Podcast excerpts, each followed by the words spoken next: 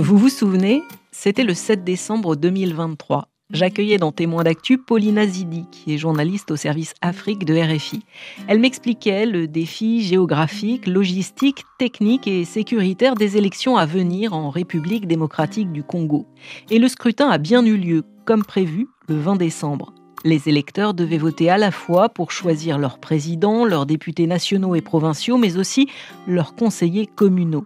Un scrutin XXL, disait-elle. Alors comment tout cela s'est-il passé? Et comment rendre compte au mieux de l'événement sur l'antenne de RFI quand on sait que la RDC, le pays d'Afrique francophone où Radio France Internationale est la plus écoutée?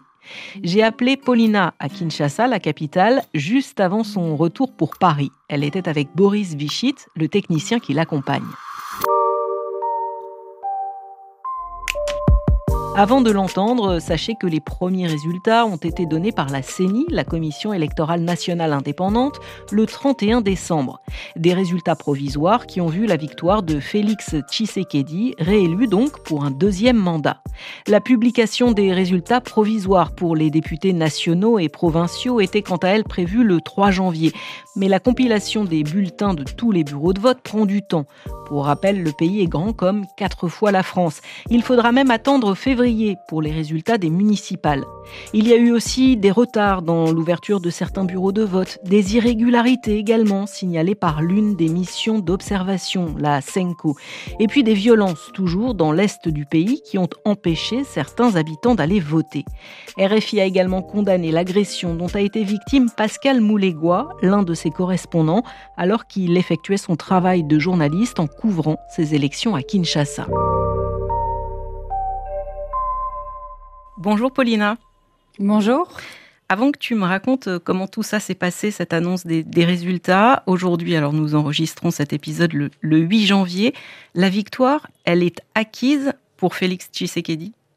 Alors non, au moment où on enregistre l'émission, non, pas encore. En fait, la CENI, le 31 décembre, a publié ce qu'on appelle euh, les résultats euh, globaux, mais provisoires. Euh, ce sont les chiffres collectés par la commission électorale pendant ce processus et qu'elle rend public. Mais après, il y a une étape c'est la Cour constitutionnelle. Ces résultats, ils doivent être validés par la Haute Cour. Et euh, il y a eu des requêtes devant cette haute cour pour demander euh, une annulation de ces résultats. Euh, deux requêtes. Un candidat à l'élection, Théodore Ngoy, arrivé dernier de cette élection selon les chiffres provisoires, a mené une requête pour annuler les résultats. Et, et, un citoyen aussi, un citoyen congolais, a lui aussi fait une requête. Et ces requêtes, elles sont examinées aujourd'hui, là, ce jour où on, on enregistre l'émission. Il va y avoir débat contradictoire devant la Cour constitutionnelle qui devra rendre une décision avant le 12 janvier. Cette décision, elle actera si elle retient ou pas euh, ses requêtes. Et en fait, elle euh, validera ou invalidera les résultats euh, de la présidentielle tels que la CENI les a proclamés. Ça arrive rarement, faut le dire, hein, une invalidation de la Cour constitutionnelle, mais c'est déjà arrivé au Kenya à la précédente élection. la Cour constitutionnelle avait annulé le deuxième tour. On avait dû rejouer le deuxième tour. Donc voilà, tout est possible. Ces requêtes en annulation, euh, c'est dû au fait qu'il dénonce des irrégularités dans le scrutin, c'est ça? Oui, alors euh, les candidats euh, lésés, hein, les candidats malheureux, on va dire, ils ont le droit de, contester tous les points du processus électoral. Hein. On n'a pas pu voir la, la, requête vraiment en détail de Théodore Ngoy. lui dit qu'il demande une annulation des scrutins et qu'il fait la preuve d'irrégularité. Il n'est pas particulièrement axé, par exemple, sur son résultat à lui. Parfois, quand euh, c'est par exemple le candidat numéro 2 qui, qui conteste, il va contester le fait qu'il ait eu euh, tant de nombre de voix, alors que selon ses chiffres à lui, il en aurait eu tant de nombre.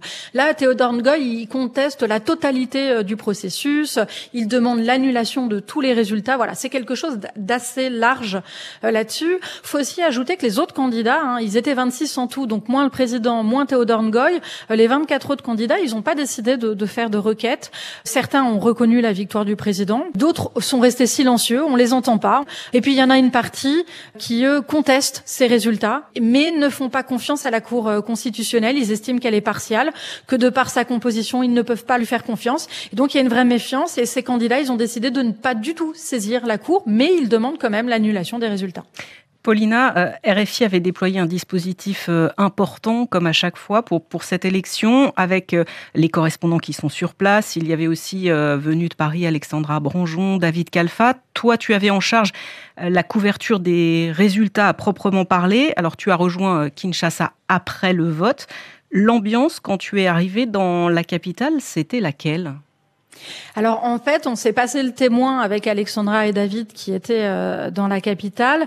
Et quand eux sont revenus, ils étaient oulala, c'est tendu. On a été beaucoup interpellés euh, en tant qu'RFI, en tant que Français. Tu vas voir, vous allez voir, parce que moi je suis avec Boris Vichit ici. Vous allez voir, euh, il y a un peu de tension. Et entre temps, la commission électorale en fait a commencé à annoncer les, les tendances de cette présidentielle. Et cette annonce des tendances a fait un peu baisser la pression, le fait que les gens commencent à se préparer à l'idée de qui allait gagner, quelles étaient les forces en présence.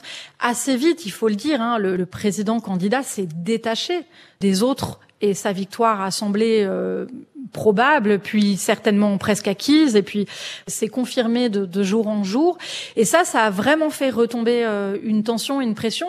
On est arrivé par contre en pleine contestation, puisque euh, l'un des premiers événements qu'on a couvert, c'était euh, un appel à, manifester de Martin Fayoulou, opposant arrivé troisième de cette élection selon les résultats provisoires de la CENI, un appel à, contester ces, ces élections.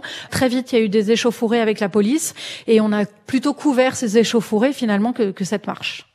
On a parlé, Paulina, au, début de cet épisode des irrégularités. Alors, euh, ça émane aussi de la Senco, qui a un point important en RDC, qui a annoncé toutes ces irrégularités dans un rapport. Journalistiquement, est-ce que ça rend la couverture électorale plus compliquée ou pas? Alors là, c'est deux églises qui se sont réunies. Hein. Les églises catholiques, la SENCO, Conférence épiscopale du Congo, et puis l'ECC, l'église euh, protestante euh, du Congo. Elles ont décidé de faire euh, un rapport hein, d'observation du processus électoral, mais aussi une compilation des résultats parallèles, notamment pour la présidentielle. En 2018, la SENCO avait déjà fait une compilation parallèle dont les résultats avaient été différents de ceux de la CENI confirmés par la Cour constitutionnelle. Donc c'est vrai qu'on les attendait beaucoup sur euh, leur rapport. Ils sont connus pour avoir une voix indépendante, euh, pour oser dire des choses que d'autres ne disent pas. Donc c'était un des événements importants de cette attente des résultats. Ils nous ont confirmé euh, en off qu'ils avaient les mêmes chiffres que la CENI. Et d'ailleurs, une autre mission d'observation nous a confirmé aussi qu'ils avaient les mêmes chiffres que la CENI, qu'on avait les mêmes tendances un peu partout. En revanche, pour ce qui concerne les irrégularités, la CENCO-ECC en a pointé plusieurs dans son rapport. La CENI a reconnu ce week-end qui avait eu des irrégularités. Et les sanctions, elles sont tombées le week-end dernier, dans la nuit de vendredi à samedi. Et ça, bah, pour nous, journalistiquement parlant, c'est important parce que quand la personne en charge du processus électoral reconnaît qu'il y a eu des irrégularités, on a moins besoin de prendre des précautions pour dire que euh, selon telle mission d'observation ou selon telle personne, il y a des irrégularités, puisque là, bah, c'est l'organisateur qui dit, bah oui, il y a eu des irrégularités. Et ils ont même été plus loin parce que ils ont en fait sanctionné 82 euh, candidats aux élections locales, hein, législatives, provinciales et communales, euh, qu'ils ont sorti du processus électoral en disant ces gens-là ont triché, fraude électorale, bon incitation à la violence, euh, souvent liée à la fraude électorale, hein, corruption, mais surtout, et c'est important, possession de machines à voter de manière illégale. Ça veut dire que la, la CENI reconnaît que des gens ont eu des machines à voter euh, chez eux et ont pu faire du bourrage d'urnes. Des missions d'observation l'avaient dit, des candidats l'avaient dit, mais en fait, nous, et notamment Boris et moi, qui sommes arrivés après le processus, on ne l'a pas vu de nos yeux vus. Donc on peut pas dire, nous, on a constaté telle irrégularité dans tel endroit, puisqu'on n'était pas là. Et donc le fait que la CENI reprenne toutes ces irrégularités, ça fait qu'on peut en parler sans forcément devoir prendre toutes les précautions d'usage pour ce, ce type d'information toutes les précautions euh, d'usage parce que l'idée évidemment hein, euh, c'est de bien faire en sorte de ne pas prendre parti pour un camp plutôt que l'autre. Ce n'est pas notre mission. Euh, nous sommes là pour rendre compte. ça c'est compliqué sur ce type de scrutin? C'est toujours un peu compliqué parce que chaque camp a sa vision du scrutin. Et que euh, il faut arriver à trouver euh, le juste milieu en essayant d'être le plus factuel possible. Et puis voilà, euh, la RDC c'est un pays immense. Il y avait plus de 64 000 bureaux de vote ouverts pour cette élection. On n'a pas été dans tous les bureaux de vote. RFI n'était pas dans tous les bureaux de vote. Donc on peut relater les, les incidents qu'on a vus nous-mêmes. Voilà, on peut dire qu'il y a des choses qu'on n'a pas pu faire. Par exemple, on n'a pas été dans les centres de compilation. Voilà, la CENI ne nous a pas laissé aller dans les centres de compilation. A contrario, a monté un centre de proclamation des résultats pour euh, que régulièrement des gens de la CENI soient présents, parlent aux médias. Mais oui, le, but, c'est vraiment d'essayer d'être le plus factuel possible et de rester sur ce qui nous semble être la, la, position juste, qui est de donner la parole à tout le monde, mais de, de rester sur ce qu'on sait, ce dont on est sûr et ce qu'on a vu. Comment on se prépare quand on sait qu'on va devoir euh, rendre compte de, de tout cela à l'antenne? Qu'est-ce que toi tu appréhendais le plus, par exemple? De pas être juste, hein, ça c'est vraiment la remise en question qu'on se pose au quotidien. Est-ce qu'on est juste? Est-ce qu'on prend pas parti? Est-ce qu'on est sûr de nos infos? Donc on les vérifie une fois, deux fois, trois fois. C'est là où en fait d'être nombreux, comme on est RFI, on est une grosse équipe hein, sur euh, la couverture de ces élections. On a trois correspondants à temps plein à Kinshasa, un correspondant à Goma, à Bukavu, à Lubumbashi. Donc on a vraiment du monde sur place. Et en fait, c'est de se confronter en permanence aux euh, avec des échanges. Est-ce que si je dis ça, je le dis bien? Est-ce que ça c'est juste? Est-ce que ça toi tu le comprends comme ça? Et c'est sur ça on a beaucoup échangé avec les équipes sur est-ce que tu le comprends comme ça? Est-ce que quand euh, quelqu'un dit ça, est-ce que c'est ça qu'il faut en déduire. Et donc en fait, avec cet échange permanent, à la fois donc avec mes collègues d'RFI, puis avec les autres médias, hein, les médias internationaux qui sont écoutés ici, faut qu'on arrive à, à, à, échanger. Et c'est comme ça qu'on se prépare. C'est pas la première fois que je couvrais une élection euh, euh, dans un pays africain où on est très écouté. Ça m'est déjà arrivé, euh, notamment au Burkina Faso. Je sais qu'on est attendu et on a encore moins le droit à l'erreur qu'ailleurs. c'est sûr que quand on couvre une élection dans un pays anglophone comme la Gambie, on le sent moins cette pression des autorités. Ici, on le sent, on est attendu par les gens dans la rue, par les autorités, on est écouté, ce qui fait qu'on a une voix qui compte et donc euh, on a des devoirs vis-à-vis de, cette audience. Il y a une manière particulière de, travailler. Tu évoquais euh, nos correspondants euh, dans l'Est notamment, une manière particulière de travailler pour avoir toutes ces remontées d'infos, par exemple? Oui, on fait du réseau en permanence. C'est un, un, dossier qu'on construit sur euh, plusieurs mois, euh, pour moi, euh, plus d'un an, où je suis venue régulièrement à Kinshasa, rencontrer les politiques, rencontrer tous les camps, rencontrer les analystes, vraiment avoir, avoir toutes ces, ces personnes qui me connaissent et que je peux appeler en cas de doute ou en cas de besoin de vérifier une info. C'est ce qui fait qu'on ne se fait pas prendre au piège par en fait euh, les informations qui circulent et qu'on vérifie avant de les donner. Je vais vous donner un exemple qui n'a rien à voir avec l'élection, mais qui a été assez frappant pendant qu'on était ici, parce que il y a eu euh, un média euh, israélien qui a annoncé, selon une source anonyme israélienne, qu'il y avait peut-être des pourparlers avec le Congo pour accueillir des, réfugiés palestiniens au Congo. Et en fait, cette information-là, elle a très vite circulé sur les réseaux sociaux. En moins de 12 heures, tous les journalistes, blogueurs un peu influents ici avaient repris l'information. Des sites congolais avaient repris l'information. Nous, on a d'abord essayé de la vérifier. Côté congolais, on a appelé les autorités qui nous ont dit pas du tout. On n'a jamais entendu parler de ça. C'est pas nous. Le reste des équipes euh, à Paris ont appelé de l'autre côté du fleuve pour vérifier si c'était avec eux. Non, c'est pas eux. Donc on n'a pas du tout traité cette information.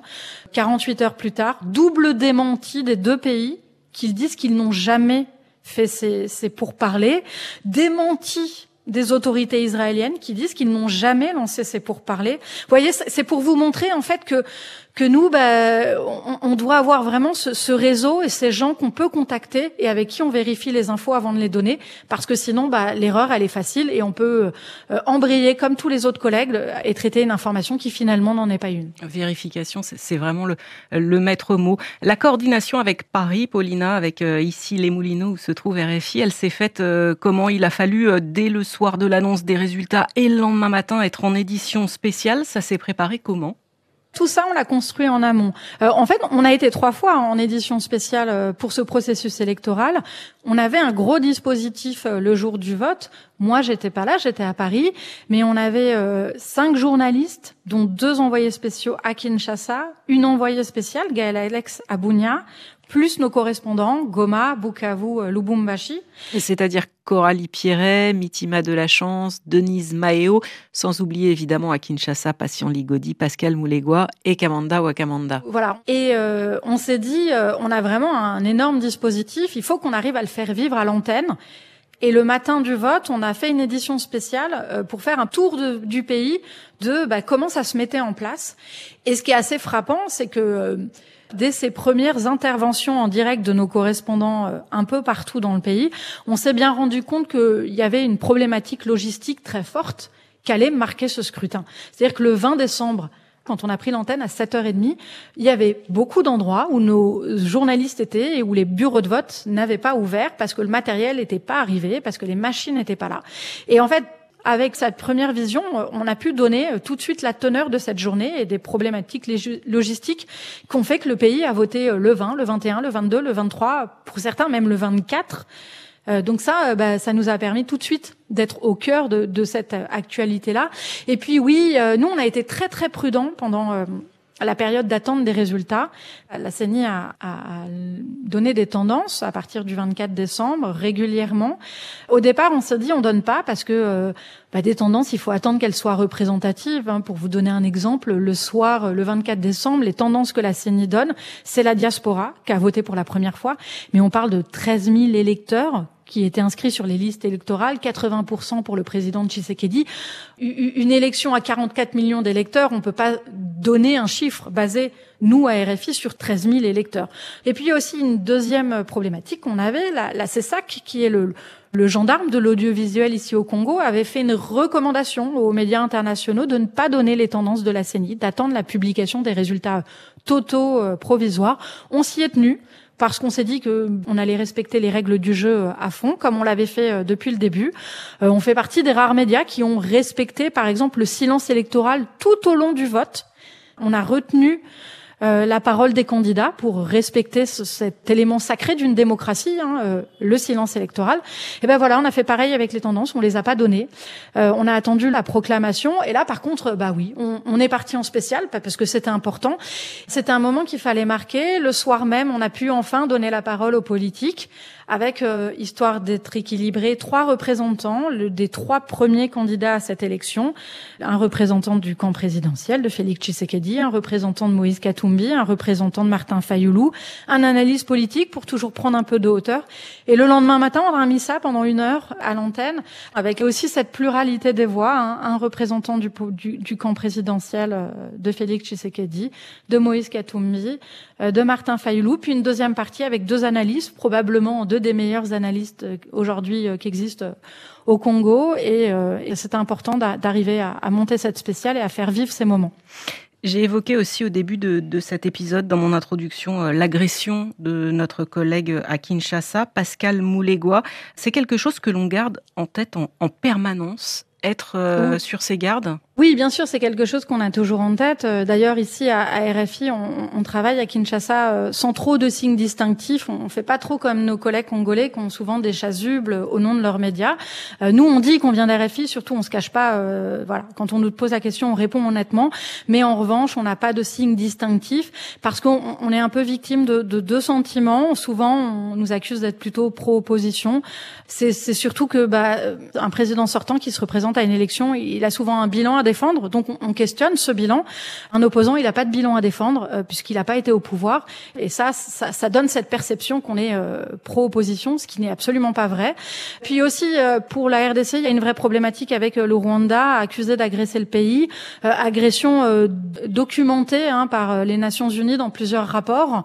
Et en réalité, la France est plutôt contestée pour avoir des positions pro-rwandaises et donc forcément, ben RFI, on évite vite assimilé à la France et on est vite assimilé à partager ces positions qu'on ne partage pas non plus. Ça aussi, je, je tiens à le dire. On n'a pas de parti pris. Et donc voilà, ces deux éléments fait qu'on on a de temps en temps des tensions. Là, on est arrivé à l'extrême et à quelque chose qui ne doit pas se reproduire et que d'ailleurs qui a été euh, euh, condamné euh, vertement par les pouvoirs en place. Hein. Le, le, ministre de la Communication l'a plusieurs fois dit que c'était intolérable d'attaquer un journaliste et notamment d'attaquer notre correspondant Pascal Moulégo précaution, équilibre, vérification. Moi, c'est ce que je, je retiens de, de, tout ce que tu viens de me dire. Euh, là, tu rentres avec Boris Vichit sur Paris. La prochaine étape pour ces élections générales, c'est laquelle? Alors euh, la proclamation des résultats définitifs par la Cour euh, constitutionnelle, on verra ce qu'elle va donner. Est-ce que la Cour va confirmer euh, les résultats de la CENI? Ça va arriver vite. Et puis il y a ces résultats des élections législatives. C'est intéressant ces résultats parce que euh, le système congolais euh, a un système de proportionnel euh, dans ses résultats aux législatives et ce qui fait que la majorité du Parlement elle est jamais vraiment acquise à personne. Il suffit pas seulement d'avoir le plus de voix pour gagner. En fait, c'est quasiment impossible pour un parti seul d'avoir la majorité. Donc l'UDPS, le parti présidentiel, va devoir consolider son alliance, l'Union sacrée pour la nation. Finalement, tout, toute cette vie politique des cinq prochaines années, elle va se décider dans les semaines qui arrivent. Et c'est ça qu'on va continuer à regarder et qui va être euh, passionnant à suivre. Et puis aussi, on va re-regarder à l'Est où le conflit est toujours en cours, où les armes ne se sont pas tues, où il y a des combats réguliers et où il va falloir euh, suivre la situation de près pour voir euh, comment aussi ce, conflit va, va avancer. Merci beaucoup Paulina d'être venue de nouveau dans Témoins d'actu et bon retour. Mais merci.